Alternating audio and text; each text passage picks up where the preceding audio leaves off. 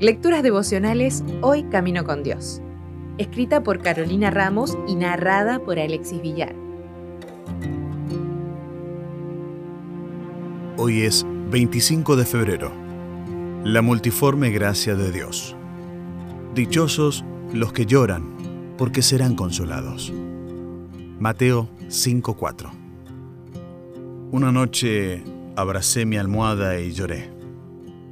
Lo hice por muchas razones y una de esas era justamente la patética imagen de estar abrazando una almohada. Sin embargo, lo necesitaba. Comencé a orar porque estaba agotada por las actividades del día, la carga emocional y el esfuerzo al llorar. En silencio le pedí a Dios, Señor, abrázame con tu paz para poder dormir, por favor y en ese momento recordé un versículo que una amiga me había escrito en una tarjetita. Era un versículo que sabía de memoria, pero que cobró otro significado.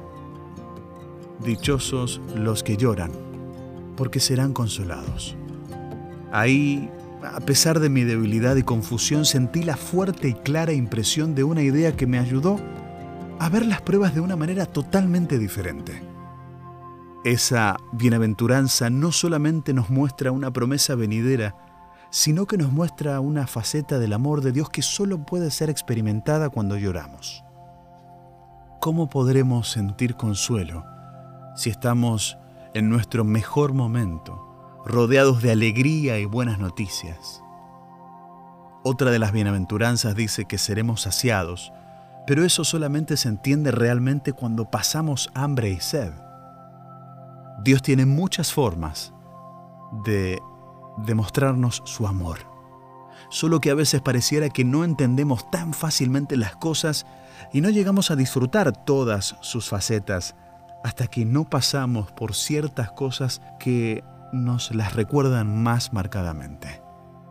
Pedro, en su primera carta, en el versículo 4, dice, Cada uno, según el don que ha recibido, ministrelo a otros, como buenos administradores de la multiforme gracia de Dios.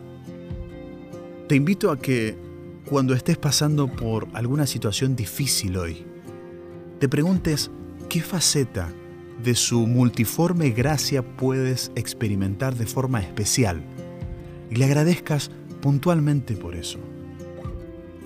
El discurso maestro de Jesucristo dice, Cristo levanta el corazón contrito y refina el alma que llora hasta hacer de ellos su morada. Y continúa diciendo, mientras compartan el amor de Jesús, tendrán parte en su doloroso trabajo para salvar a los perdidos. Compartirán los sufrimientos de Cristo y también compartirán la gloria que será revelada. Fueron unos con Él en su obra, por tanto, también son participantes de su gozo. Hermosas promesas que puedes hacer tuyas hoy. Si desea obtener más materiales como este, ingrese a editorialaces.com.